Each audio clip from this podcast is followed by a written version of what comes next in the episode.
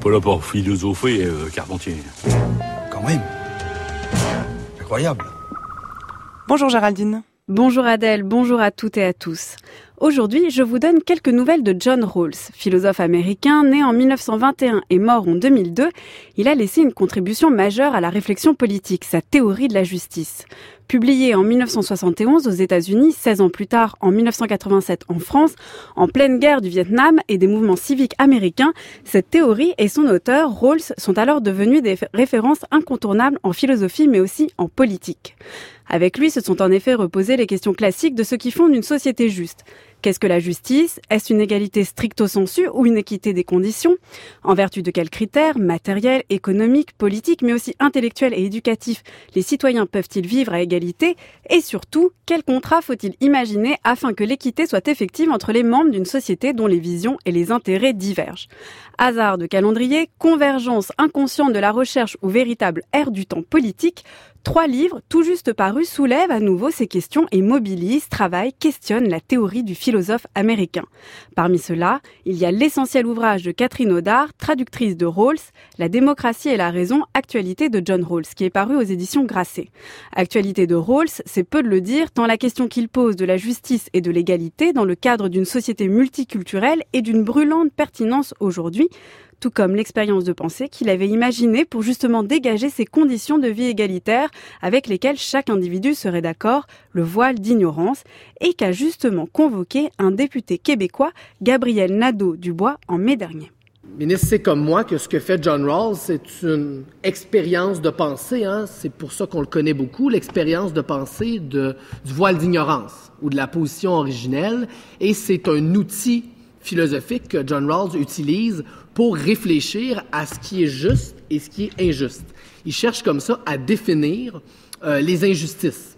Et pour identifier les injustices sociales, euh, John Rawls, donc, euh, invente cette expérience de pensée, cette, cette, mise en situation théorique, philosophique, où il nous dit, ben, pour savoir ce qui est juste et injuste, il faut s'imaginer des citoyens, des citoyennes rationnels, mais placés dans une position d'ignorance quant à leur position réelle dans la société.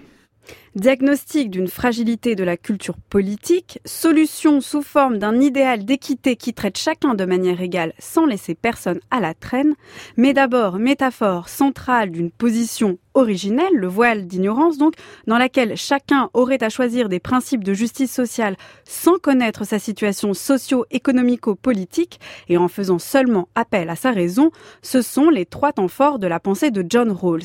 Mais une chose est de nommer ces trois choses, une autre de les comprendre puis de les utiliser. Comment alors s'en servir aujourd'hui au-delà du contexte des Trente Glorieuses dans lequel a rédigé John Rawls? Comment les comprendre pour ensuite les utiliser?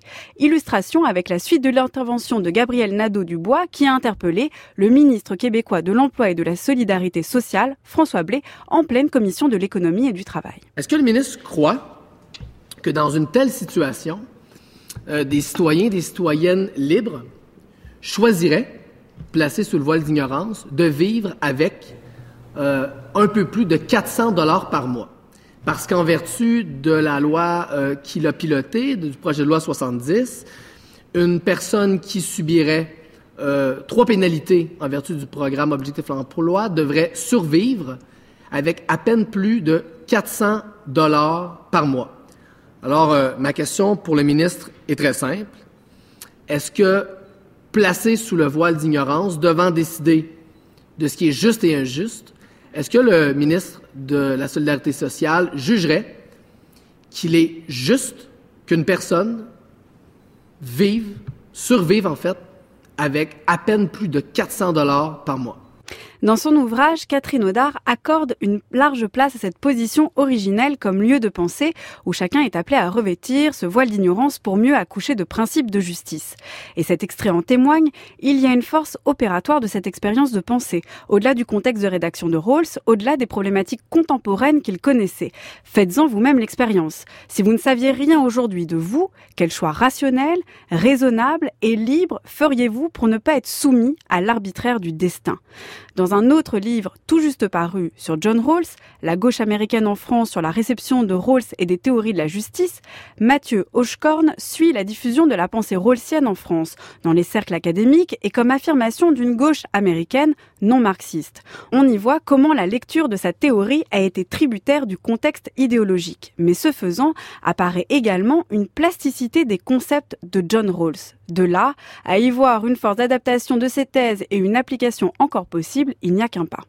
Et pour découvrir tous les concepts de John Rawls, vous pouvez donc lire La démocratie et la raison de Catherine Audard, c'est paru aux éditions Grasset, La gauche américaine en France de Mathieu Hochkorn, c'est aux éditions du CNRS, et puis je n'en ai pas parlé, mais La division du travail revisité vers une théorie sociologique de la justice, c'est aux éditions du Bordelot et c'est par Anne Rawls, la fille de John Rawls.